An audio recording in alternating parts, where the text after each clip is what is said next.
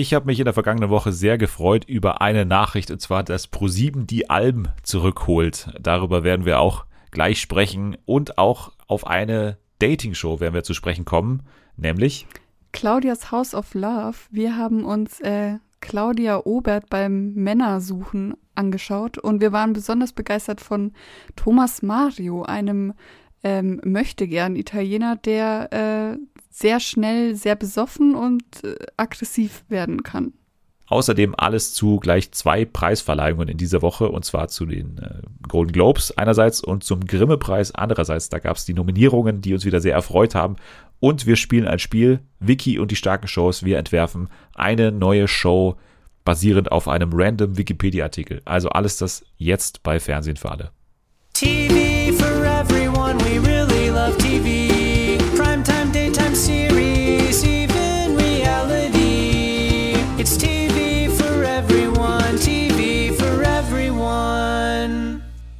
Herzlich willkommen zurück zu dieser wunderbaren neuen Ausgabe von Fernsehen für alle an diesem schönen Freitag und an diesem schönen Freitag ja, kommt mal wieder eine junge Frau in diesem Podcast zurück, die in den vergangenen Wochen muss man sagen, für diesen Podcast eigentlich verdeckt ermittelt hat. Sie war äh, an einem der gefährlichsten Orte der Welt. Äh, sie war nämlich in der Masked Singer Rategruppe bei Facebook. Heute erzählt sie von ihrem Anni-Experiment. Hier ist unser Undercover-Boss, hier ist Anni. Hallo. Wie war die Zeit in der Masked Singer Rategruppe? Wie hast du die letzten Wochen erlebt? Ähm, ja, es war sehr spannend. Ich habe viele neue Eindrücke gewonnen, auch vieles, was ich nicht verstanden habe. Aber es war auf jeden Fall ein äh, nettes Experiment. Ist es so wie bei vielen Reportern, so wie bei Jenke oder so, der dann sagt, ah, dann, ich will jetzt das nächste Experiment? Nee, also ich muss schon sagen, am Anfang habe ich mir sehr äh, schwer getan, da irgendwie reinzufinden, weil es auch so mega unübersichtlich war und irgendwie dann so tausend Kommentare und ich musste die mir alle durchlesen, um irgendwie mal einen Überblick zu bekommen. Da hatte ich schon so nach fünf Minuten eigentlich keinen Bock mehr. Okay, also die Let's Dance Facebook-Gruppe stand heute also Nein von dir, schreibe ich hier mal rein, okay. Ja. Schade, okay. Aber man muss sagen, auch da, auch in der Rategruppe, glaube ich, und du kannst mir gerne widersprechen, das Quokka hat so groß keiner entschlüsseln können, oder? Nee, das war da auch genauso. Also da fielen auch die Namen, die eh schon auch äh, so im Internet rumgeschwirrt sind. Also Tom Gerhardt und hier Ralf Möller. Genau, das waren ja. so die, die Top-Namen. Und natürlich auch ähm, in der Rategruppe war auch Thomas Gottschalk sehr prominent. Ich glaube, Selma hatte das ja auch getippt, oder? Ja, warum auch immer, aber sie hat getippt. genau, ja. Also die äh, sind auch nicht auf Henning Baum gekommen. Ja, aber das war einer dieser Momente, die ja immer gefordert werden. Also ein überraschender Moment, jemand, den man nicht auf der Rechnung hat oder jemand, der auch nicht, noch nicht so zu Tode diskutiert wurde davor. Mhm.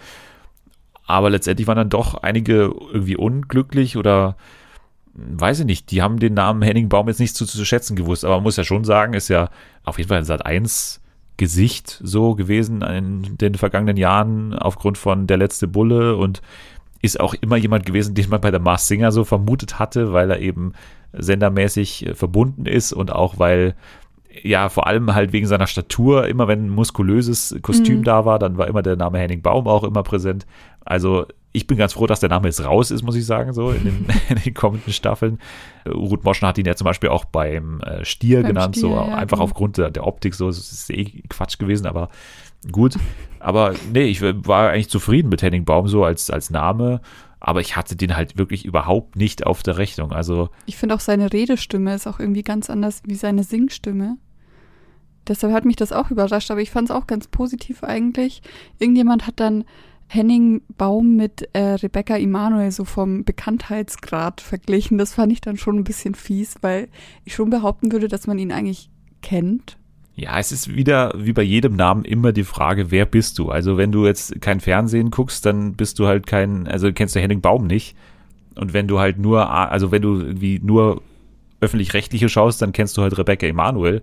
Und wenn du im Model-Business unterwegs bist, dann kennst du auch äh, Franzi Knuppe. Also das ist ja immer die Frage. Aber ich würde schon sagen, dass das ein Name ist, äh, auch weil er eben so oft diskutiert wurde, den man schon da vermuten könnte und der auch Ja. irgendwie Sinn ergibt für The Masked. Also Ja. so Promi-Level-mäßig habe ich da keine, keine Bedenken bei ihm.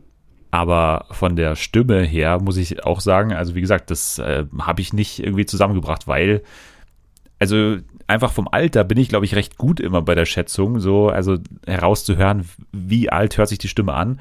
Und bei ihm habe ich eigentlich, ja, eigentlich gesagt, ich habe ja wirklich gesagt in den letzten Wochen, dass das also die älteste Stimme im Cast ist. Ich weiß Mhm. gar nicht, ob was ist letztendlich, aber also für mich hört sich das einfach an wie jemand über 60 auf jeden Fall, so vom Singen her. Aber ja, eben. das war ja. halt so die Schwierigkeit dabei. Und dann hatte man halt so Namen wie Jörg Dräger, der irgendwie aufgrund dieser Initial-Sache mit JD und DJ irgendwie Sinn ergeben hat.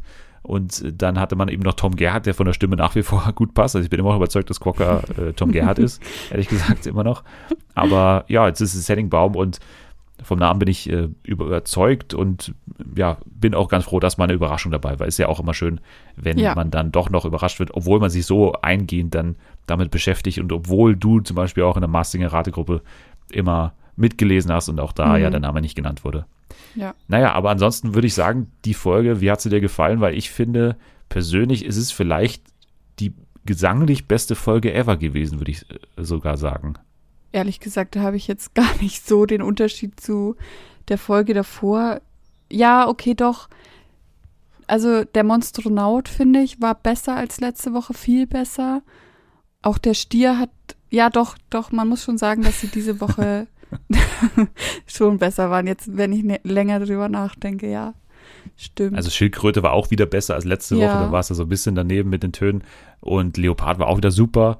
Dinosaurier eh mal klasse gewesen und Stier hat eine rausgehaut, finde ich. Flamingo war auch, Flamingo war auch gut, finde ich. genau. Ja, einzig Küken hat jetzt, finde ich, am meisten abgebaut von der ersten Woche. Da fand ich sie noch echt sehr, sehr gut. Also da hatte ich es auch mit so als Siegerkandidatin genannt.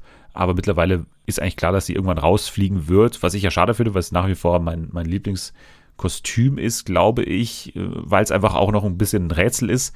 Aber ich würde mittlerweile bei mir auf jeden Fall schon sagen, dass, dass Judith Rakers ich schon so insgeheim abgespeichert habe als, als Küken. Auch wenn es schon noch andere Optionen gibt. Ich weiß nicht, was sagt die Rategruppe aktuell zum Küken? Also Caroline Herfurth natürlich, die wurde ja auch vom Ratepanel jetzt schon öfter genannt. Ähm, ich glaube, Annette Frier ist auch ein Name, der ähm, noch ganz oben steht. Und Anke Engelke. Und dann äh, habe ich jetzt auch vermehrt gelesen, dass das Küken anscheinend lispelt. Mir wäre es jetzt nicht aufgefallen. Aber ähm, deshalb wird auch diese eine, wie heißt sie, diese Punkt 12 äh, Moderatorin. Katja Burkhardt. ja, genau. Die, die Ja, wird jetzt das auch ist noch ja. Quatsch. Also das ist ja eh Quatsch, aber nee, die anderen Namen sind schon auch noch in der Verlosung. Also ich würde das jetzt nicht ausschließen, äh, weil ja wirklich einige Indizien auch noch immer zu den anderen passen, aber grundsätzlich glaube ich, dass, dass Judith Rakers am ehesten da in Frage kommt. Vor allem aufgrund der letzten Woche, wo ja immer dieses bei dem hier Jungle Drum und dieses Rum, Bum, Bum, Bum, Mhm. Bum, dieses Ding, dieser Teil, da finde ich, kann man am klarsten die Stimme hören bisher und das war für mich nicht leider Anke Engelke. Aber ja, Judith Rakers wäre immer noch ein guter Name und äh, wenn Ja, sie dann zum. Vorschein kommt, dann haben wir auf jeden Fall einen Punkt, weil ja Selma ihren Namen schon gesagt hat in der ersten Woche. Also von daher sind wir da auch zufrieden. Gilde Horn war super als Stier wieder, aber so Fand ich klar wie nie Gilde Horn finde ich in dieser Woche. Auch bei Sascha hat man keine Zweifel mehr eigentlich, außer Ja. im Ratepanel, oder? Also das fand ich auch echt unglaublich. Man hat das wirklich so krass gehört, dass es Sascha sein muss. Also meiner Meinung nach. Es war wie äh, Sascha Lombardi in der letzten Staffel so ungefähr. Ähm, und Ja. keiner hat ihn genannt. Das habe ich nicht verstanden. Vor allem, Na weil doch, die sie ja haben alle, ihn ja genannt. Also diesmal ist ja Ray sogar darauf eingegangen, hat gesagt irgendwie, ja, viele haben ihn angesprochen und haben gesagt, hey, du bist da mit ihm irgendwie bei The Voice immer zusammen, ihr seid irgendwie Best Buddies und jetzt willst du ihn hier nicht mal nennen oder nicht mal darüber diskutieren, ob er das denn sein könnte.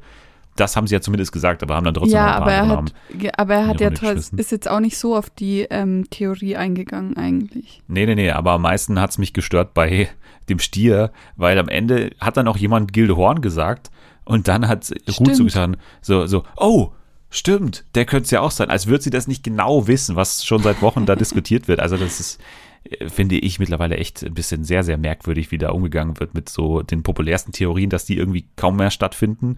Also Isabel Varell wurde auch noch nicht genannt, glaube ich, beim Flamingo. So, da diskutiert man immer noch über Männer. Also in dieser Woche finde ich auch so klar wie nie eine Frau, die da drunter steckt. Aber jedes Mal, Ja, wenn ich das schreibe, definitiv. schreiben mir dann drei, vier Menschen drunter. Also ich höre da immer noch einen Mann. Also das, also ich verstehe das nicht. Es ist doch eine Frau.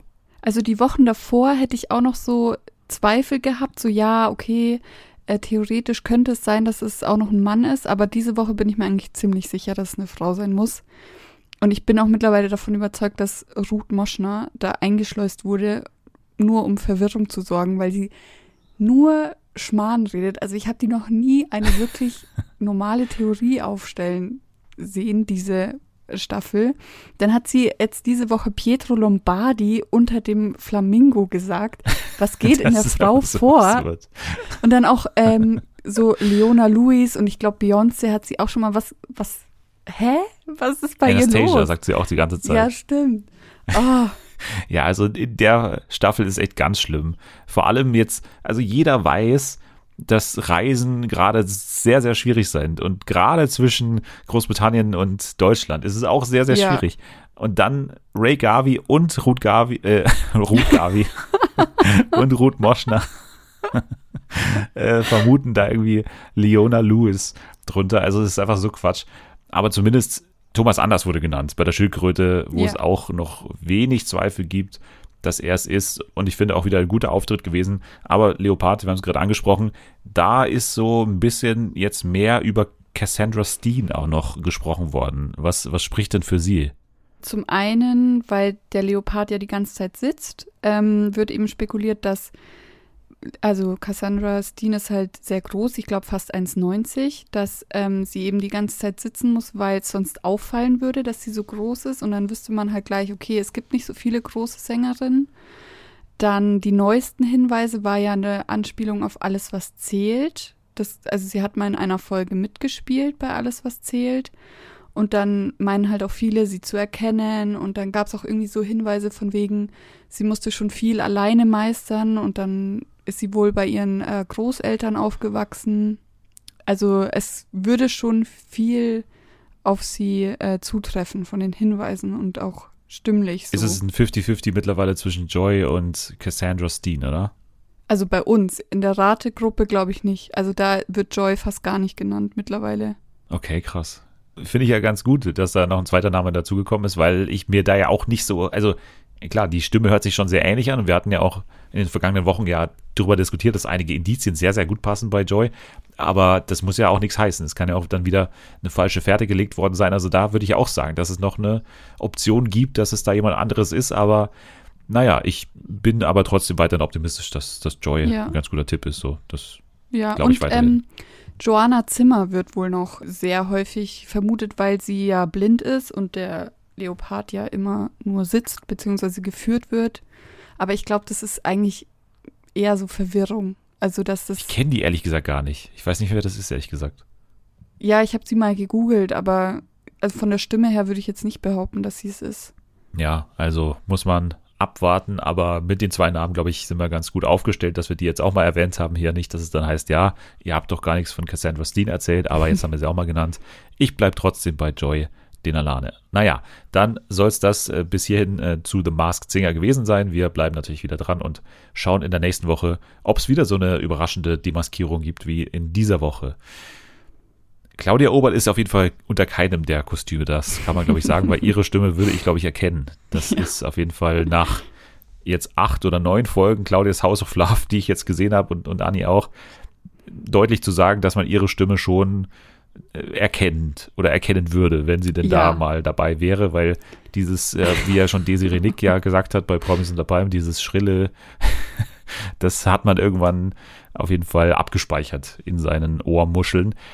Aber naja, Claudia's House of Love, wir haben schon mal drüber gesprochen, über die erste Folge, die damals ja äh, gratis bei Join verfügbar war.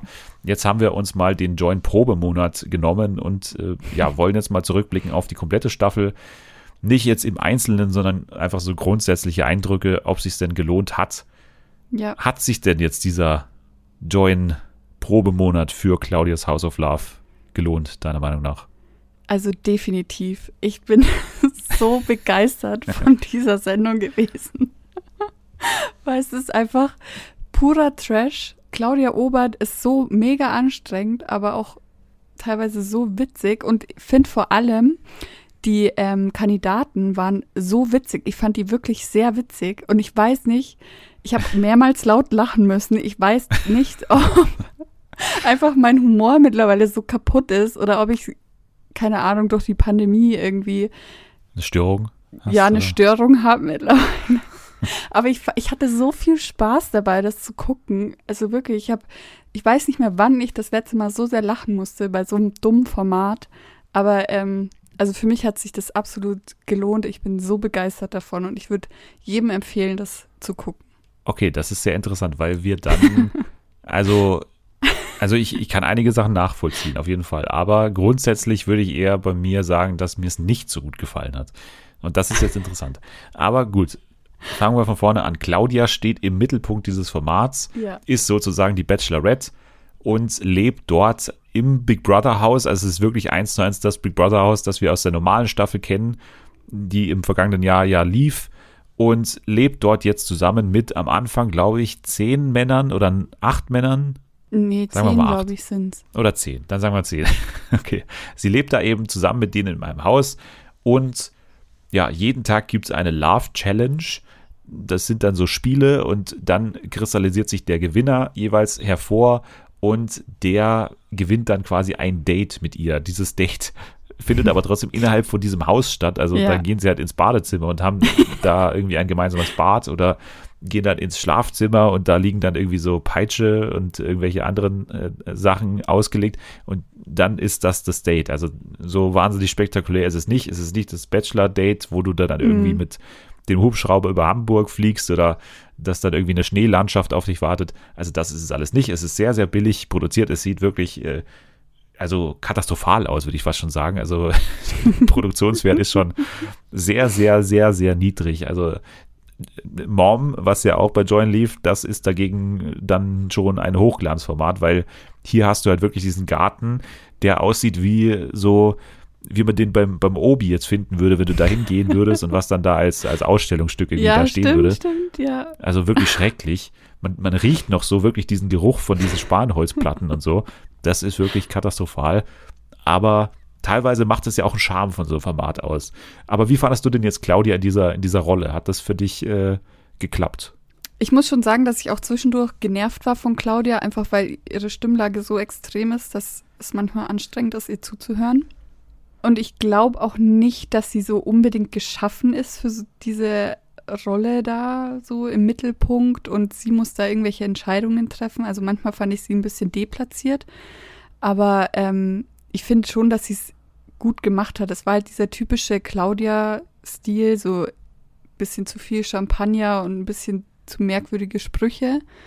Aber es macht sie halt aus und deshalb fand ich es witzig. Da würde ich zustimmen, grundsätzlich. Also, dass sie da schon irgendwie deplatziert gewirkt hat, weil sie halt überhaupt nichts hat von so normalen Bachelorettes oder so. Also sie ist ja nicht so, so dramatisch oder so oder nicht so, ich weiß nicht, so, so pathetisch auch in ihrer Aussage immer, dass sie jetzt die große Liebe sucht und so. Also sie sagt auch ganz oft irgendwie, was habt ihr mir denn hier irgendwie serviert an Männern? So, das Ja. macht ja überhaupt keinen Sinn. So, ich, ich, hier ist gar keiner dabei. Oder nach dem Date mit dem 24-Jährigen sagt sie dann irgendwie, ich wusste nicht, dass ich hier Kindergartenaufseherin Ja, bin ja. oder sowas.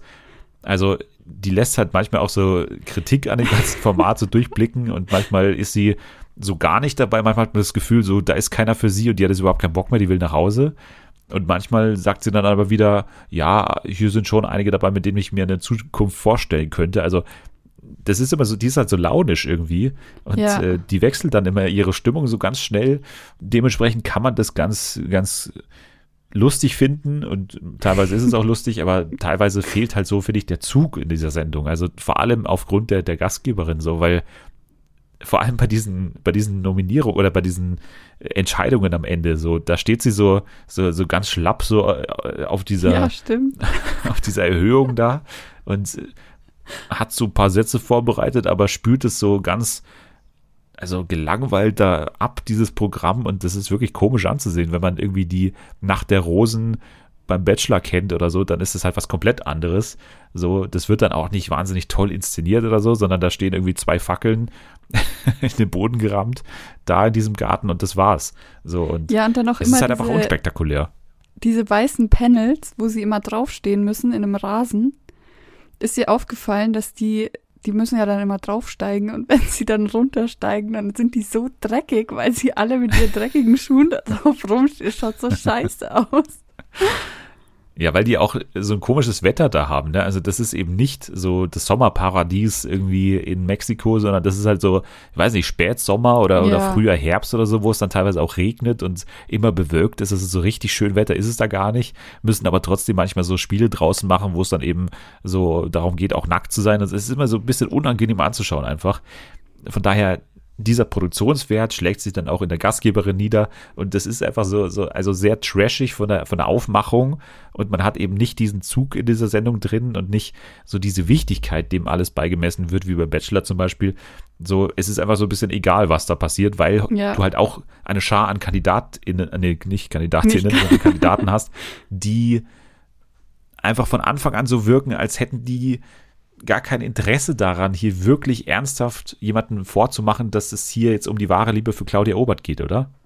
Ja, aber ich finde, das hat es auch irgendwie ausgemacht, dass ich so gut fand, weil die waren da ja nur zehn Tage drin. Sie hat jeden Abend jemanden rausgeschmissen. Also in welcher Welt ist es denn realistisch, dass ich da jemanden finde, in den ich mich verliebe oder so? Also das ist ja schon mal von vornherein überhaupt nicht realistisch gewesen, dass das überhaupt klappt.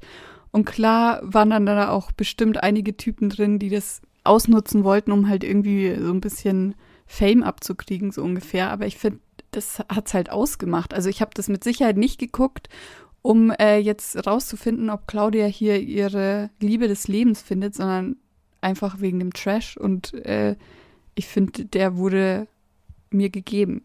Ja, das, das stimmt schon. Also ich bin ja auch dann dabei, wenn ich mich zurückerinnere, zum Beispiel an Ex on the Beach, wo ich ja auch gesagt habe, also so ein richtiges Dating-Format ist es hier ja auch nicht, weil, also um diese Dates oder um diese Paare geht's ja an sich nicht hier, sondern es geht darum, dass da irgendwie Leute aufeinandertreffen, die sauer sind, grundsätzlich.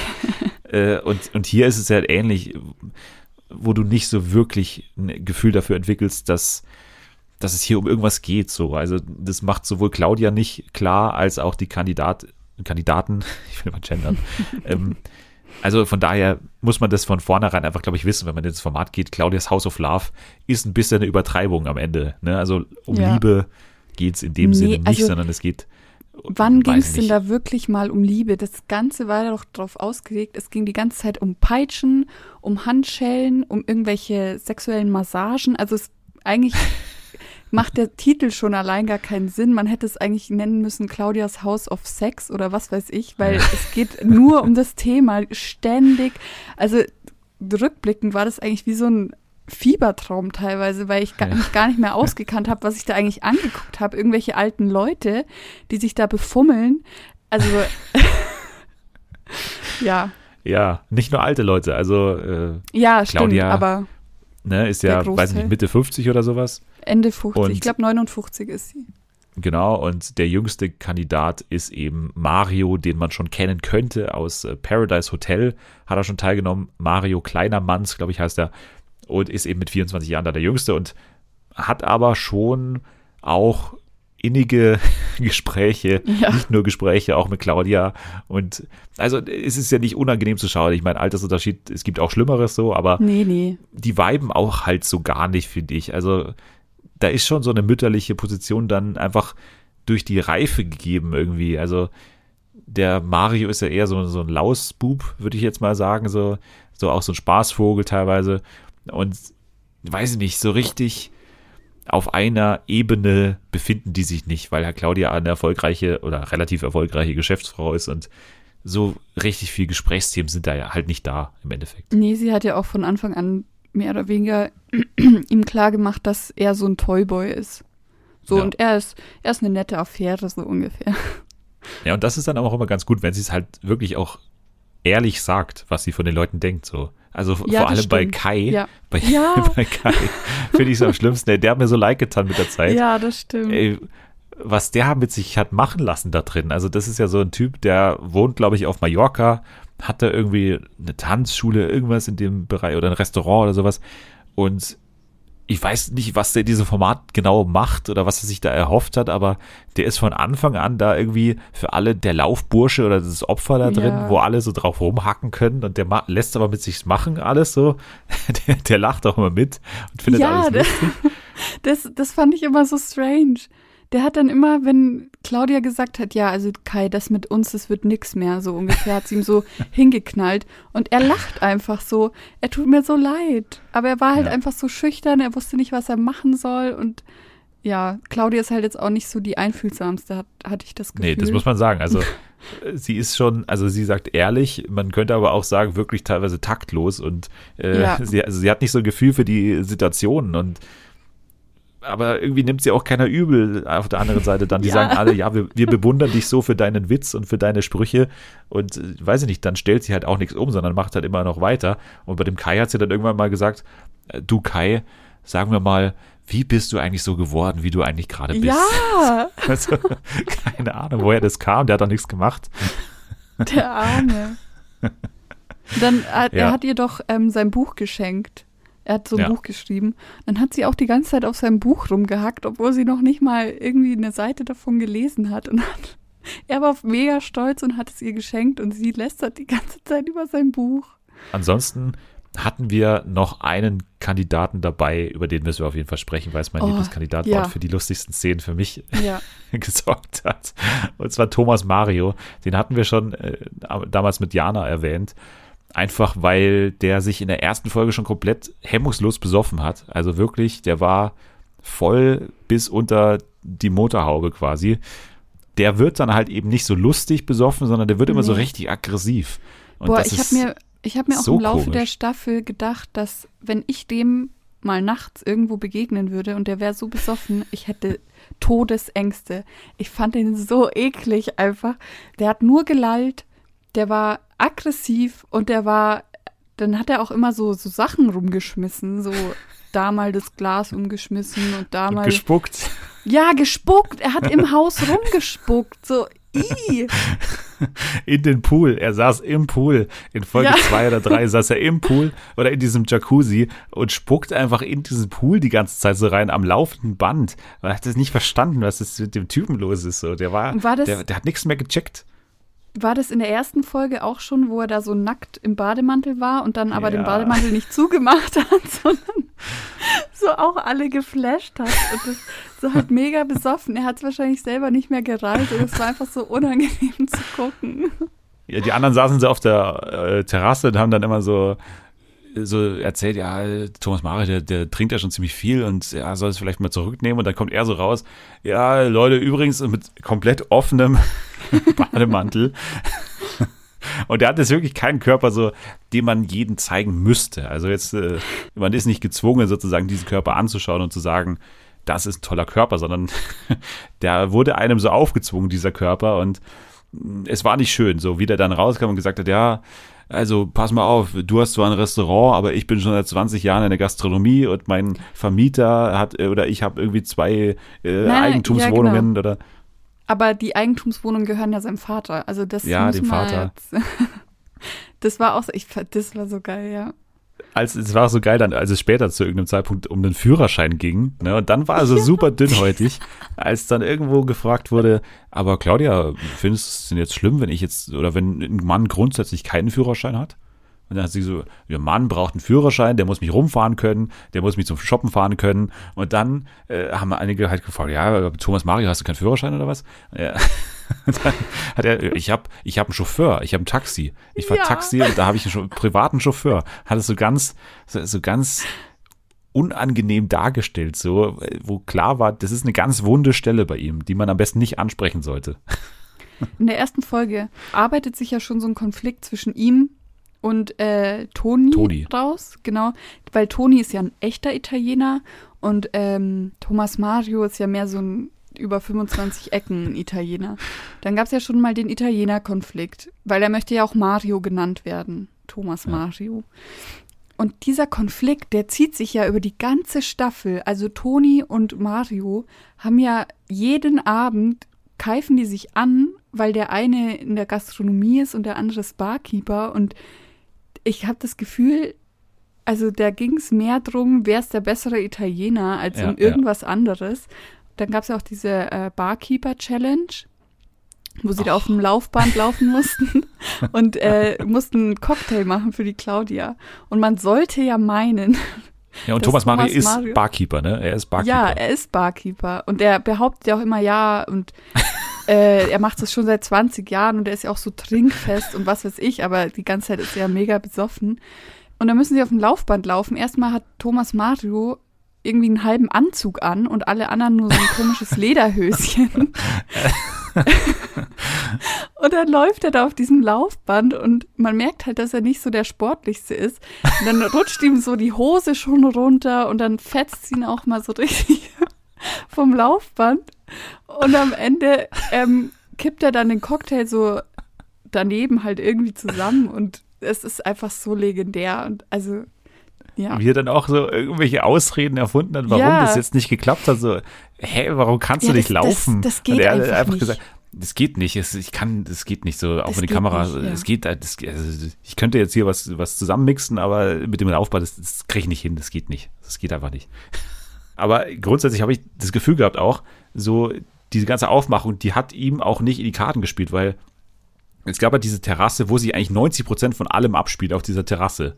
Und ist dir das auch aufgefallen, dass das so ganz unmögliche, also diese, diese Gartenmöbel, die da standen, diese, mhm. die, die, die fand ich so ganz ungünstig für so eine Show, weil die halt die ganze Zeit so ganz, äh, also so in einem ganz blöden, ähm, in so einer ganz blöden Position da drin liegen mussten und dann immer so Und bei Thomas Mario hat es überhaupt nicht ihm quasi in die Karten gespielt, so, so optisch, wie er so in diesen Sitzmöbel da so drin hängt. Ja, ne? und, und die ganze Zeit so, so nach oben schaut, immer dieses Doppelkinn dann so rausschauen muss, weil die halt so, ja. so komisch gebaut sind, dass du da halt, wenn du da so dich so hinlegen möchtest, dann, dann bist du in so einer ganz blöden Position, wo du halt äh, sehr, sehr ungünstig für eine Kamera aussiehst, die von oben dich ja. filmt. Aber der hat, der hatte auch generell einfach so nüchtern auch so einen Blick drauf. Der war ja. schon so, ja, schon so richtig lüstern teilweise und so, ja, man will ihm eigentlich nicht begegnen, weil er ist schon so ein komischer Typ. Und dann, wenn der hat auch einmal Claudia richtig an den Arsch gegriffen, ne? Hast ja, du auch gesehen da? Oh, ja. ja. Und dann, aber Claudia hat ja auch nicht äh, ihre Hände bei sich gelassen. Die hat dem einen ja auch mal mega in den Schritt gefasst, einfach so. Ja. naja. Es war ja prinzipiell jetzt eher die Show zum Anfassen. Würde ich auch sagen. Und äh, ich finde, die beiden einzigen, wo man wirklich eventuell noch davon ausgehen könnte, dass es vielleicht was werden könnte in einer entfernten Welt, sind dann halt auch diejenigen, die es am weitesten geschafft haben. Also Toni eben, der schon angesprochen wurde, und Thorsten, ein Hamburger, glaube ich, LKW-Fahrer, auch relativ gut aussehend ja. für sein Alter und äh, die sind auch beide sehr, sehr sympathisch gewesen. Die haben sie auch gut verstanden, was ich auch gut fand übrigens, dass da nicht so ja, eine künstliche ich, ja, genau, Rivalität das, das, entstanden das ist. Das meinte ich auch vorhin, dass ich die äh, Kandidaten so gut fand, weil das war wirklich wie so eine ähm, Männerfreundschaft schon mehr oder weniger. Und dann haben sie auch so Streiche gespielt und hatten immer irgendwie so Aktionen, die sie zusammen gemacht haben. Und ich fand das irgendwie so witzig, weil es halt nicht dieses typische, ähm, wir buhlen uns aus und äh, wir hassen uns alle oder so. Das hat dann irgendwie mehr Spaß gemacht, das zu gucken. Da haben sie eben wirklich das Richtige gemacht, dass sie da nicht irgendwie, kann man ja auch reinschneiden. Also sowas geht ja ganz einfach mit Musik und so kannst du ja das, oder so, irgendwelche Blicke findest du halt immer, die ja. du dann so schneiden kannst, dass du halt so eine Rivalität entstehen lässt, wie sie es ja auch bei Thomas Mario und Toni auch gemacht ja, haben, genau. aber da war es ja auch wirklich ähm, passend, weil sich es ja durch die komplette Staffel gezogen hat, aber dass man dann in den letzten Folgen nicht auf einmal anfängt, nochmal zwischen den beiden jetzt so eine Rivalität da reinzubringen, das ja. war auf jeden Fall sehr gut und ja, trägt so zu dem Eindruck bei, dass das alles schon recht ehrlich war, manchmal sogar zu ehrlich, wenn man an Claudia denkt oder halt an einige, die dann halt wirklich blank gezogen haben und irgendwie da sämtliche Hemmungen verloren haben. Aber es ist schon, glaube ich, eine recht ehrliche Show, die auch zu diesem Big Brother Setting passt, aber mhm. ich weiß nicht. Also mir hat einfach der Zug in dieser Sendung gefehlt, so einfach durch die Gastgeberin, deren also dieser Druck war bei ihr nicht da, irgendwie jemanden zu finden und äh, auch so die, die Moderation oder diese kleinen, diese Teile, die waren einfach, weiß nicht, so runtergerattert teilweise also auch und diese Spiele teilweise auch vergesslich oder vergessbar, sag ich mal. Ja. So, es war einfach dann nichts Besonderes, so vor allem im Mittelteil. Am Anfang war es noch ganz cool, als mehrere auch dabei waren. Irgendwann hat man dann halt verstanden, dass Kai derjenige ist, der immer irgendwie da Prügel abbekommt von allen und dass Toni dann der Coole ist und der seine italienischen Sprüche raushaut. Ja, und dann, dann hat man es auch gesehen, so es geht mir ein bisschen zu lange, es war mir ein bisschen zu wenig Zug drin, aber grundsätzlich kann man sich anschauen, weil es halt wirklich einige Also. Ja, ich finde schon, also. Skurrile Szenen gibt. Extrem viel Spaß gemacht, das zu gucken, weil es halt so absurd war und so völlig weg von dem, was aktuell so im Fernsehen läuft. Äh, ich glaube, deswegen habe hab ich mich so drüber gefreut und das so gefeiert. Also ich habe es dadurch, dass es auf äh, Join lief, ja auch immer mit Mom verglichen und da ist halt für mich gar kein Vergleich da. Also da ist es für mich deutlich noch ja. hinten einfach äh, schon aufgrund Aber, der Aufmachung. Ähm, also hast du Kodas House of Love gesehen? Nee, habe ich nicht gesehen. Kannst du das vergleichen? Ah, okay.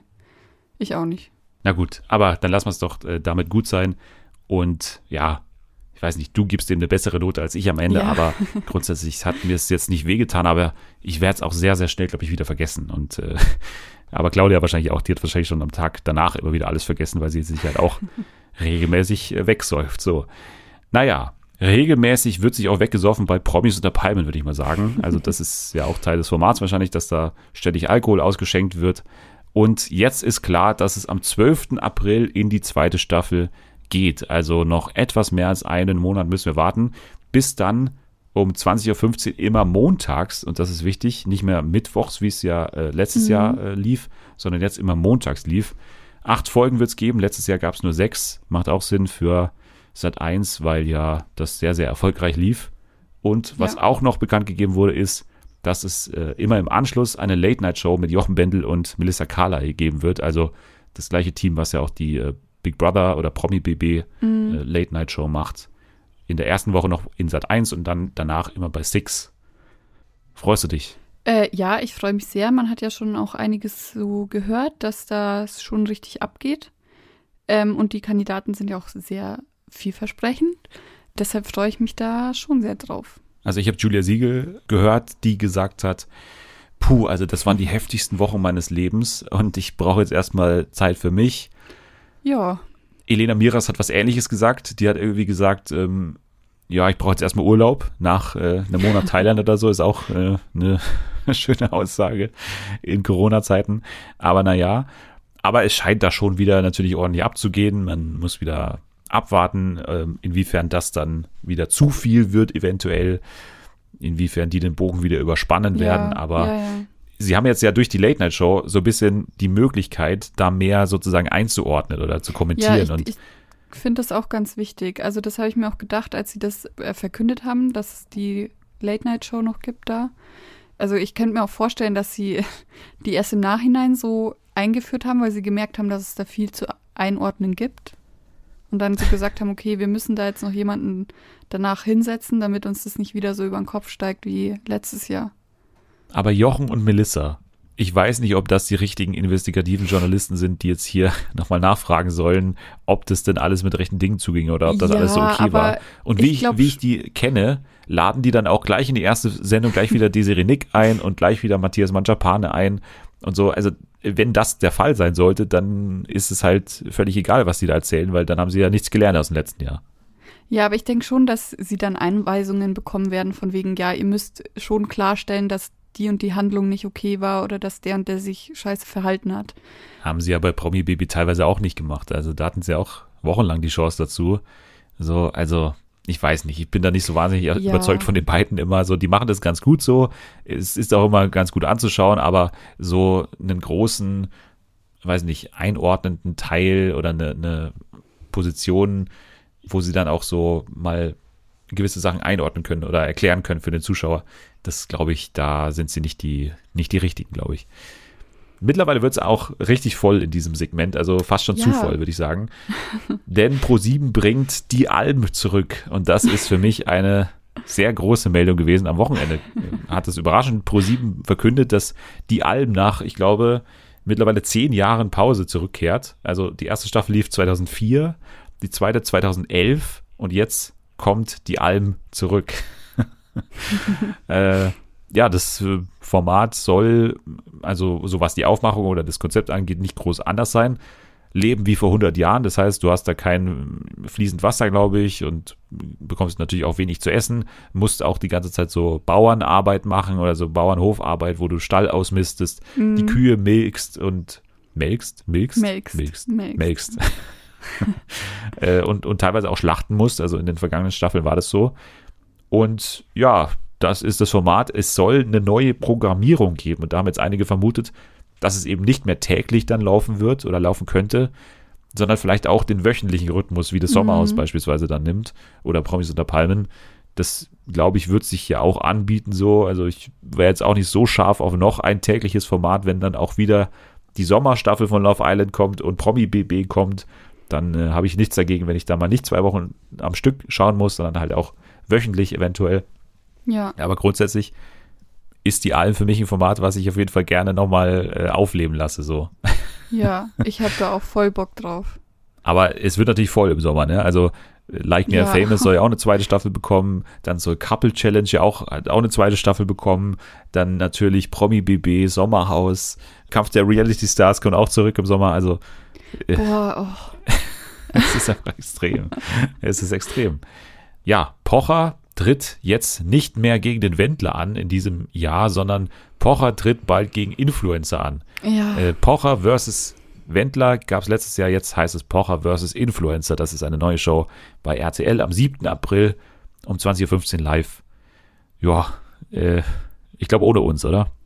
ich finde das so absolut schwachsinnig. Also, er hat ja da mit seiner komischen Bildschirmkontrolle, hat er ja angefangen während Corona und dann ist es ja so ein bisschen durch die Decke gegangen und jetzt bildet er sich so viel drauf ein. Also im Prinzip macht er nichts anderes, als diese Menschen zu mobben. Mittlerweile ist es ja keine ähm, in- investigative Arbeit mehr, sondern er beleidigt die ja eigentlich nur noch. Und dass das jetzt auch noch ins Fernsehen ähm, gebracht wird, finde ich halt auch so mega unnötig. Es ist halt einfach auch absurd, weil es halt völlig äh, dem entgegengeht, was er doch eigentlich aussagen will oder was er, was er zumindest nach außen gibt, ähm, Genau, ja. auszusagen. Also er, er will ja sagen, warum sind diese Menschen berühmt und warum macht ihr diese Menschen berühmt und warum machen die nichts anderes als Werbung. So, das ist ja seine Aussage. Kann man Ja. auch drüber diskutieren, ist auch ja Quatsch, generell übrigens mit dem Wort Influencer so umzugehen, weil es gibt auch welche, die, sag ich mal, für sehr wichtige Themen einstehen oder so. Und nicht alle Influencer sind gleich. Manche sind bestimmt so, wie er es sagt, aber manche eben auch überhaupt nicht. Und da auch teilweise dann mit seiner, mit seiner Fanschar da immer so auf diese loszugehen, das Ja. ist eh Quatsch und ist eh, also schrecklich, das anzusehen und man versteht nicht, warum der das nicht checkt oder warum der das nicht checken will, dass es irgendwie komplett unsinnig ist, wie er da vorgeht und dass er teilweise auch Menschen damit wirklich ernsthaft äh, verletzt oder angeht, so, das hat er auch schon getan und unter der Gürtellinie teilweise auch, aber jetzt zieht er die ja noch ins Fernsehen und Ja. macht die quasi, also äh, seiner Meinung nach macht er die ja auch mit berühmt, also es ergibt nicht mal mehr Ja, seine einen ganze Sinn, was er eigentlich sagt. ist völlig absurd. Also ich finde auch nicht, dass man dem jetzt nochmal eine Plattform bieten müsste, weil der war mir 2020 einfach schon zu viel im Fernsehen. Ich brauche den jetzt nicht nochmal. Also, oder weiterhin. Wo kam der überhaupt her? Seit wann ist der, seit wann ist Oliver Pocher wieder relevant, frage ich mich ernsthaft. Ja, seit er den Exklusivvertrag wieder bei RTL unterschrieben hat. Also seitdem Ja, äh, wohnt er ja auf RTL und muss in jede Show. Ja. Und seit er bei Let's, also ich glaube, sein großer Durchbruch war halt wieder Let's Dance. Also da als Kandidat dabei war und äh, performt hat, muss man ja schon sagen. Er hat da wirklich entertained und das hat den Leuten bei RTL dann gefallen. haben gesagt, ja, dann kriegt er eine eigene Late-Night-Show. Dann hat er diesen Wendler-Konflikt ja wochenlang aufrechterhalten und das war auch dann eine Sache. Dann hatte er Corona äh, gleich im März und Oh, war dann in der äh, stimmt. Quarantäne-WG letztes Jahr auch dabei mit Jauch und Gottschalk und Ja. ist dann da so rein äh, geschlittert wieder in diese RTL-Welt und hat da jetzt tausend Shows und mei, das ist halt jetzt äh, Teil des Vertrags anscheinend, dass er eine gewisse Anzahl an Shows bekommt und äh, jetzt hat er die und jetzt, glaube ich, vertreibt ihn da auch so schnell keiner mehr, weil die Quoten sind ja eigentlich einigermaßen okay immer so, also Hm. naja, aber wie gesagt, wir werden nicht äh, Teil Nee. dieser Quoten und wir werden da nicht äh, teilnehmen quasi an diesem Happening, was da passieren wird. Aber ich habe gerade Let's Dance schon angesprochen und Let's Dance war ja auch schon bekannt, haben wir auch schon mal hier gehabt, ähm, bekommt ja einen Ableger und zwar Let's Dance Kids. Ja. Let's Dance Kids. Geht ja äh, ab Freitag, den 9. April los und soll ja so eine, so eine Ablegershow der echten oder der großen Show werden. Und läuft ja auch nur bei TV Now, in Anführungsstrichen. War das nicht so, dass es dann ähm, auch prominente Kinder sein sollen, oder? Genau, genau. Und die sind jetzt bekannt. Deswegen erwähne Oh, ich es. ah, okay, ja. Ich bin gespannt. Genau, also mit dabei sind Jona Schewtschenko, zehn Jahre alt, die Tochter der ehemaligen deutschen Eiskunstläuferin und Schauspielerin Tanja Schewtschenko. ah, okay, ist dabei? ja. Ja. Dann Maris Onek, Sohn des Schauspielers Erdoğan Atalay von äh, Alarm für Cobra 11. Okay, ah, ach, okay, ja. Äh, dann noch dabei Angelina Stecher-Williams, Tochter von Schauspieler Alexander Klaus Stecher sowie der Unternehmerin und Moderatorin Judith Williams. Ach, okay, jetzt, okay. Mhm.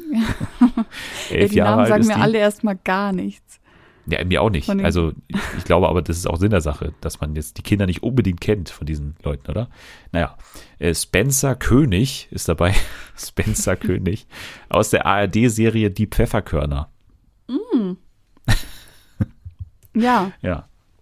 Das ist Spencer König, zehn Jahre alt. Und die letzte ist Zoe Balieu, glaube ich. Bekannt aus der RTL-Soap Gute Zeiten, schlechte Zeiten. Also das ist anscheinend Aber- diejenige, die da das Kind spielt. was ist da so die Altersspanne? Also der eine war jetzt zehn, aber genau, also die von alle so? acht, von acht bis elf. Ne, acht bis zwölf. Acht bis elf, Okay. glaube ich, ja. Ich finde es halt echt, also es wird ja so viel mittlerweile darüber diskutiert, dass Kinder eigentlich nicht ins Internet und auch nicht ins Fernsehen gehören, von wegen Privatsphäre und die entscheiden das ja alles noch nicht selber, ähm, sondern die Eltern entscheiden ja, dass sie da hingehen und das machen und im Fernsehen gezeigt werden und was weiß ich. Deshalb verstehe ich nicht so ganz, warum man jetzt extra eine Show ins Leben ruft, wo die ja schon sehr ähm, in den Vordergrund gerückt werden und das, also ja, ich bin da irgendwie Ja gut, aber so das kann man ja bei allen Kids-Formaten sagen. Das kannst du auch bei Ja. The Voice Kids oder kannst du auch Ja, bei Ninja Warrior Kids sagen oder so. Aber das sind ja, ähm, also ich finde, da sind es halt dann meistens so normale Kinder, unbekannte Kinder. So, da, da ist es nicht so, dass äh, der Hype gleich so steigt. Aber das sind ja alles schon prominente Kinder, die haben schon prominente Eltern, da liegt der Fokus eh schon mehr drauf. Und dann rücke ich die noch mehr ins Rampenlicht als äh, schon davor. Deshalb finde ich es irgendwie unsinnig. Aber klar könnte man das bei äh, jedem Kinderformat argumentieren. Sie werden auf jeden Fall auf die echte Jury treffen. Also Jorge, äh, Mozzi und Herr Lambi werden auch hier die Jury bilden und auch Daniel Hartwig und äh, hier äh, Viktoria. Swarovski, Viktoria Ja. Swarovski, wird auch hier dabei sein. Also äh, das ist sozusagen ein wirklicher Ableger, also die komplett gleiche Besetzung wird dabei sein und ähm, ja, werden dann hier die Kinder bewerten, wie sie hier tanzen. Mir ist es persönlich ein bisschen zu jung, ehrlich gesagt. Also ich habe jetzt so mit, mit so Teenagern gerechnet. Wir sind Ja, teilweise acht ja. Jahre alt. Ey, da, da kriegst du gar nichts zusammen mit Tanz oder so. Oder Ja, doch. bin ich da Wenn die falsch? schon, wenn die schon ein bisschen Erfahrung haben mit Tanz, dann denke ich, kriegen das schon gut hin. Ja, wenn nicht, dann wird es wahrscheinlich ein bisschen holprig aussehen, aber ich bin auch auf die Partner gespannt. Was haben die dann für Partner? Haben die dann noch Kinderpartner, oder? Also das finde ich dann auch nicht. so spannend. das habe ich jetzt ehrlich Nee? gesagt nicht mehr genau im Kopf, aber ich glaube, die tanzen mit, oder zumindest bekommen das Training von den echten Coaches auch von der, von der großen Show, glaube ich. Wenn ich richtig Ja, bin. aber mit denen können sie ja nicht tanzen.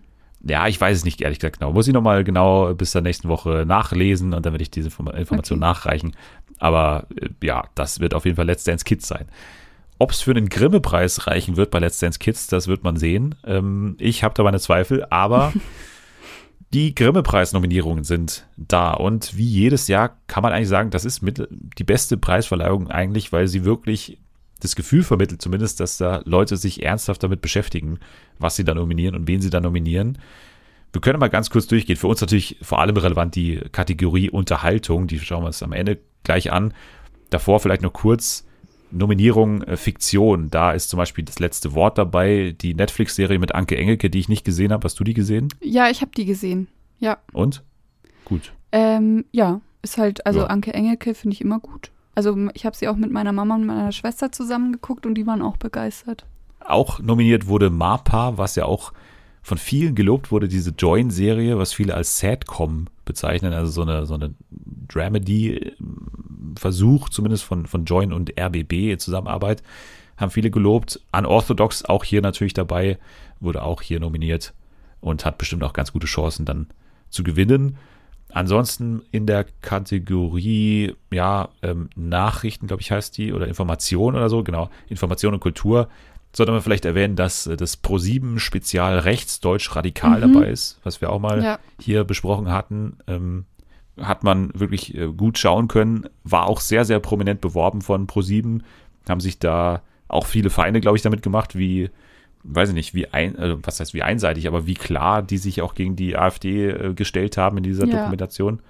finde ich nach wie vor eine gute Sache gewesen. Ansonsten eine besondere journalistische Leistung wurde attestiert bei Mighty Nguyen Kim, die, glaube ich, im letzten Jahr sämtliche Preise gewonnen hat, also unter anderem auch das Bundesverdienstkreuz und mhm. jetzt auch eben noch die Nominierung für den Grimme-Preis, auch bestimmt verdient. Die wichtigste Kategorie für uns ist natürlich immer Unterhaltung und hier dabei unter anderem ja eine Show oder ein, ein Special sozusagen, was ja auch von Nathalie bei den besten TV-Momenten des letzten Jahres dabei war und zwar 15 Minuten Joko und Klaas Männerwelten wurde ja. nominiert, außerdem Bauerfeind, die Show zur Frau freut mich auch, nachdem es ja da in Reihen der ARD immer mal wieder so Äußerungen gab, wir haben ja keine Moderatorinnen. Katrin Bauerfeind ist seit 100 Jahren da, die wartet eigentlich nur auf eine große Show und keiner gibt ihr die. Jetzt hier eine verdiente Auszeichnung. Browser Ballett sicherlich auch immer verdient. Die machen das auch schon seit Jahren sehr, sehr gut. Caroline Kebekus Show vor allem hier rausgehoben. Folge 3 Rassismus Spezial. Ich weiß nicht, ob du dich daran noch erinnerst. Das war die Folge, wo ähm, quasi Caroline Kebekus gar nicht erst aufgetreten ist, wenn ich richtig mich erinnere, sondern das äh, Feld quasi, also nach diesen George Floyd Protesten quasi ah, das doch. Feld oder ihre Position quasi ja, People of Color zur Verfügung gestellt hat, ja. die quasi ihre Erfahrungen da ähm, gesagt haben. Also auch verdient Kreumann auch immer oftmals schon nominiert gewesen, glaube ich. Und ich glaube, die Nominierung, für die ich mich am meisten freue, ist tatsächlich von Rocket Beans TV äh, die äh, Show Löffel, Messer, Gäbel. Was ist der beste Senf? Also die haben ja quasi im, im Moin Moin Moin, also diese Morning Show bei Rocket Beans TV, haben sie so eine eigene Sparte mit äh, Colin Gable, der immer Sachen testet, also vor allem ähm, Essen, Lebensmittel testet. Und ja. hier hat er gemeinsam mit Florentin Will ähm, sich Senf angeschaut und hat ganz viele Senf getestet. Geht anderthalb Stunden lang und ist wunderbar gewesen. Ich habe es auch gesehen. Also hoch verdient ja, cool. und hätte ich niemals damit gerechnet, dass das hier nominiert wird. Auch eine Auszeichnung für die Grimme-Jury, die das immer sehr, sehr gut auf dem Schirm hat. Ansonsten noch nicht Schicht, diese Late-Night-Show im ZDF, die wirklich sehr, sehr spät läuft, also teilweise um eins oder so, nach Markus Lanz dann noch. Dann Social Distancing mit Hazel Broger und Thomas Spitzer, die auch ähm, ja, viel besprochen wurde, vor allem während Corona und, und viel da unterhalten hat. Was mich auch freut, Teddy gönnt dir, die Show mit äh, Teddy Tecklebrand, die ganz wenige ja, Menschen gesehen haben. Gesehen. Ja auch nochmal, glaube ich, ein Zeichen für ProSieben, also weiter daran zu arbeiten, dass Teddy mal eine, eine gescheite Show bekommt. Teddy gönnt ihr, fand ich in den wenigen Minuten, die ich gesehen habe, schon ganz gut, aber auch noch nicht so zu 100 Prozent vielleicht das, was, was Teddy so, also auf seine Stärken ähm, quasi eingeht. Und ansonsten warten auf den Bus und das ZDF-Magazin Royal, damit könnte man eigentlich immer rechnen. So, das ja, ist genau. immer eine, eine Bank in dieser Nominierung. Aber wie gesagt, immer sinnvolle Nominierungen hier dabei in der Grimme-Jury oder von der Grimme-Jury getroffen. Jawohl, dann kommen wir zur nächsten äh, Preisverleihung und zwar zu den Golden Globes. Du hast ja, ja auch nicht live gesehen, ne? Nie. nee, nee, ich auch nicht. Also seit Jahren die erste Preisverleihung, die ich nicht live gesehen habe und ich habe mich ein bisschen schlecht gefühlt, aber nachdem ich dann am nächsten Tag gehört habe, das war nicht der Rede wert, alles, die Show war mehr schlecht als recht und ja, nicht so charmant wie damals bei den Emmys, wo das ja so ein bisschen alles drunter und drüber ging, aber eigentlich noch, noch ganz eine, eine schöne Show war. Das war es anscheinend nicht. Also Amy Poehler und Tina Fey haben moderiert, haben das anscheinend noch ganz ordentlich gemacht, aber so die Show drumherum ist ja bei den Golden Globes ja eh immer nicht so toll, so keine Ahnung. Ich bin kein Golden Globes Fan. Ich glaube, das hört man raus. wir müssen die Nominierung oder die GewinnerInnen auch nicht endlos hier besprechen. Nur kurz im TV-Bereich war der große Gewinner The Crown wie es ja. oftmals so ist. Ähm, die letzte Staffel war ja auch sehr gut, ne? Du hast ja auch gesehen und, und Ja, also das ähm, muss ich auch sagen, dass ich sehr happy war über vor allem den Sieg von der Schauspielerin, mir fällt jetzt leider ihr Name nicht mehr ein. Genau, die Diana gespielt hat, also das hat mich sehr, sehr gefreut, weil ich finde, dass sie das auch sehr gut gemacht hat. Ich finde, dass vor allem die letzte Staffel das auch verdient hat, dass sie jetzt so viel gewonnen hat. Bei den anderen hätte man vielleicht darüber diskutieren können. Aber vor allem bei der Staffel jetzt, ähm, finde ich, war das alles sehr verdient. Ja, es wurden dann halt wieder alle ausgezeichnet. Ne? Also die hat ja. sowohl dann Best Television Series Drama gewonnen, als auch äh, bester Hauptdarsteller Josh O'Connor genau, Josh hat gewonnen. Ja. dann hat in der Nebenkategorie sogar noch Gillian Anderson gewonnen, wo ich auch gesagt hätte, also ich Das liebe Gillian Anderson, aber für unbedingt diese gebraucht, Rolle Ja. hätte es dich unbedingt sein müssen. So, ähm, Margaret Thatcher, okay, ist natürlich eine tolle Rolle, so, die man bekommen kann, aber das war für mich eher eine Imitation als ein, also über weite Teile, die hatte auch gute Szenen, aber über weite Teile eher eine Imitation als so, so wirklich eine Schauspielleistung. Und ansonsten, äh, ja, hatte man dann eben ja gar nicht mehr so, also das war's schon. Also vier Emmys reicht ja, auch, äh, vier Globes Ja. reicht ja auch für ähm, The Crown. Ansonsten Schitt's Creek wieder in seiner letzten Staffel dann ausgezeichnet worden, auch bei den Globes jetzt, nachdem es bei den Emmys ja in jeder Kategorie gereicht hat für den Sieg. Schitt's Creek, also bestes äh, Musical or Comedy. Ansonsten auch äh, Catherine O'Hara ausgezeichnet äh, bei der besten Hauptdarstellerin Comedy. Bester Hauptdarsteller Drama wurde übrigens sehr verdient, äh, auch schon bei den Emmys ausgezeichnet, ja. Mark Ruffalo oder beste Limited Series hat er gewonnen, genau. Hauptdarsteller Limited Series. Mark Ruffalo, I Know This Much Is True. Habe ich hier auch bei meinen besten Serien dabei gehabt.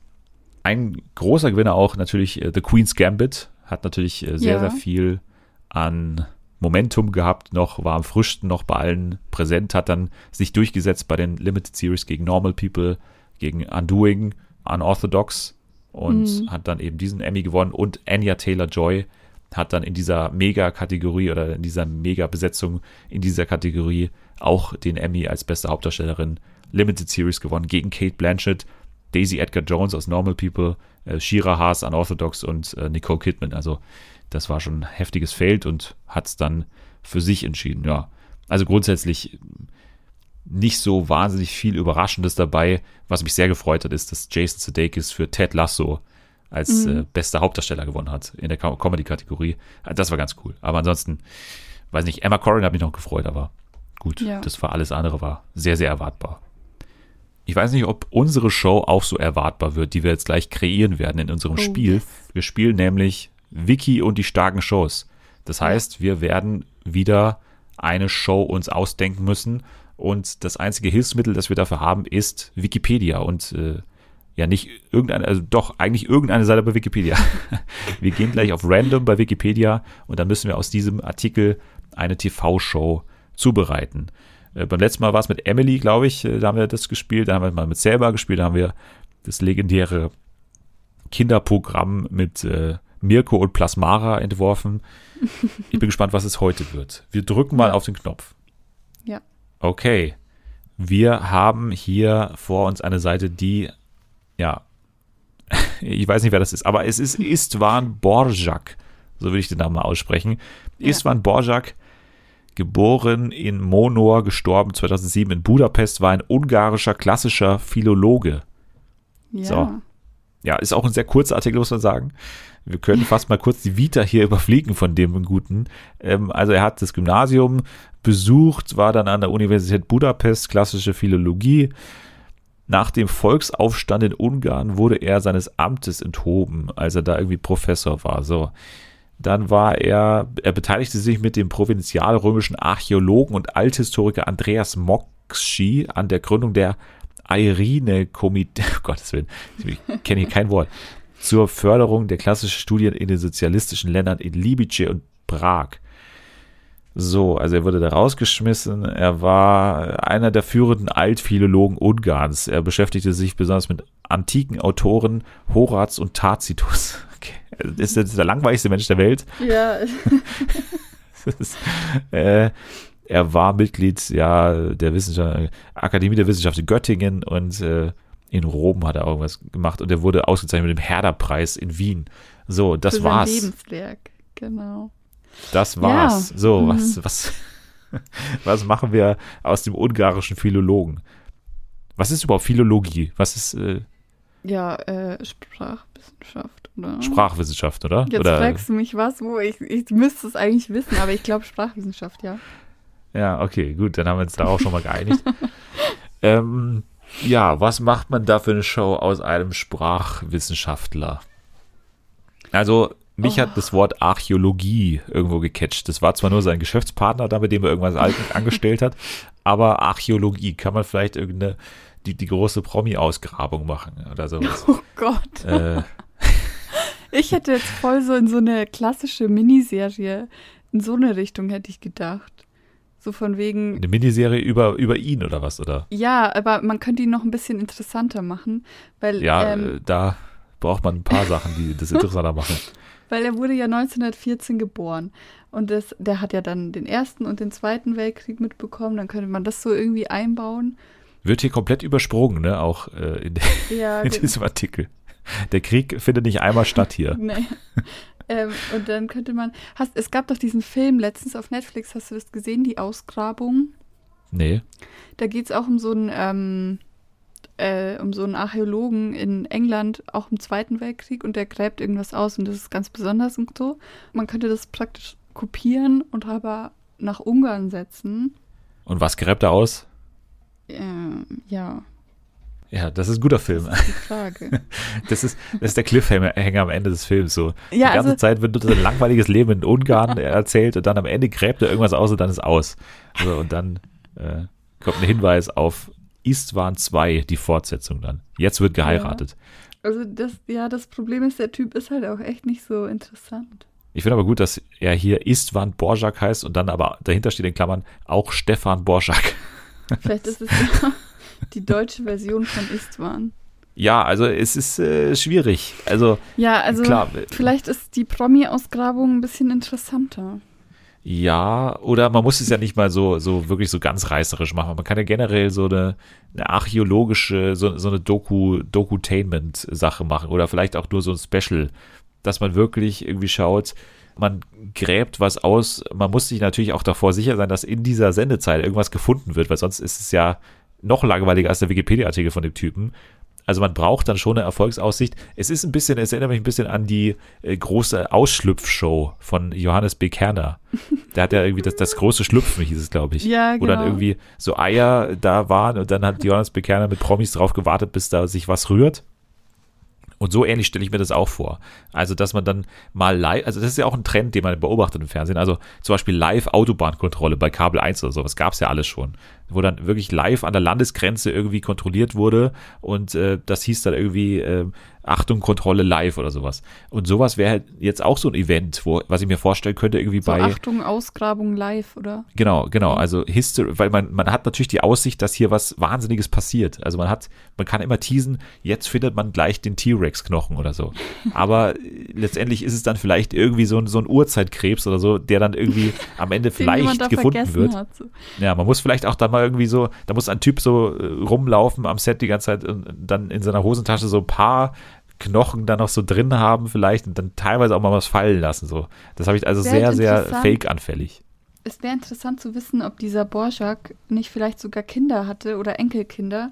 Und die würden dann ähm, das nämlich moderieren. Ja. Obwohl er Ähm, eher gar nichts mit dem, mit dem Typen zu tun hatte, mit dem Das- Archäologen, ne? Das ist das ja der ist Andras. völlig egal. Wir bringen da auch noch irgendwo die Sprachwissenschaft mit rein. Die finden, au, die finden, ähm, das ist ein bisschen schwierig. Es wird auf Lateinisch moderiert. Aber die finden so eine Sprachtafel, so eine alte. Und dann, das ist auf Lateinisch. Und er hat ja hier ein Seminar für lateinische Philologie gemacht. Und das könnte man dann wieder verbinden. Und dann wird diese Sprachtafel analysiert. Könnte man machen. Jetzt brauchen wir noch einen Titel. Also nicht das große Schlüpfen, sondern das große Graben Das oder was? große Oder Grab. Schaufel mir einen rein oder nee, Schaufel die Grubengräber oder die Grubensucher oder äh, Die heißen doch auch aber immer so die große und dann irgendwas, diese ganzen Shows. das, ja, dann machen wir einfach das große Graben, ähm, das große Graben, Ausgrabung live. Oder nee, aus das große Buddeln, das große Buddeln, Ja. Ausgrabung live. Ausgra so ja, heißt es. das ist gut, ja. Das ist sehr gut. Läuft dann wahrscheinlich bei D-Max oder bei History, würde ich sagen. Ja, Einer von den beiden. Ja. Sagen wir mal D-Max. Und wird ein, ein TV-Highlight. Also das wird wirklich eine, eine Event-Programmierung, wie man sie jetzt überall sucht. Also irgendwelche Live-Events, die man schön begleiten kann. Und äh, ja, irgendwann wird dann was gefunden werden. Vielleicht sogar so eine alte Sprachtafel, wo dann nochmal die Enkel von ihm hier dann vorbeikommen und äh, ja, das alles schön übersetzen können, weil er ja Experte für Tacitus war und da vielleicht noch ein paar äh, Anspielungen in dieser Sprachtafel dann findet. So, das ist das große Buddeln. Wir freuen uns alle drauf auf die Umsetzung, wie auch auf alle anderen Umsetzungen von den Shows, die wir hier schon rausgepustet haben. Also das war mal wieder ein großer Erfolg, glaube ich. Ein großer Erfolg äh, ist auch dein äh, Twitter-Kanal, glaube ich. Wo kann man denn den finden, äh, wenn man den eingeben würde jetzt mal? Also was müsste man eingeben bei Twitter? Ähm, at AnnieLovesU und dann äh, würde man ihn, glaube ich, finden. Okay. At FernsehenFA, ja. da findet man diesen Podcast. Übrigens neuestens äh, gefolgt auch von Bastian Pasewka. Keine Ahnung warum. Echt? Ja, ich weiß auch nicht warum, aber hallo Bastian ja, Pasewka, falls er zuhört. Ja, hallo. Hallo. Ja. Okay. äh, Hashtag Fernsehen für alle, den kann man verwenden. Gemacht. Man kann fünf Sterne, auch Sie, Herr Pasewka, können fünf Sterne gerne vergeben bei Apple Podcasts. Oder man kann, weiß ich nicht, man kann uns auch einfach mal in die DMs sliden und ein Herz, Herz da lassen. Das berührt uns auch genauso. Jetzt danke ich dir fürs Dabeisein, wie immer. Danke, dass ich da sein durfte immer wieder gerne. Nächste Woche dann alles zum GNTM Umstyling, was für euch ja gestern yes. war. Für uns ist es morgen, weil wir am Mittwoch aufnehmen. Aber äh, dann werden wir auf jeden Fall nochmal auf GNTM zu sprechen kommen und äh, auch zur ganzen Staffel und äh, ob wir das Format jetzt einfach sein lassen nach dem Umstyling oder nicht. Das wird dann in der nächsten Woche bestimmt neben ganz anderen Themen auch die Frage sein. Ihr könnt jetzt schon mal abschalten. Wir holen jetzt erstmal Stiefel raus und eine Schaufel und dann graben wir schon mal los und schauen, was wir finden. Tschüss. Tschüss.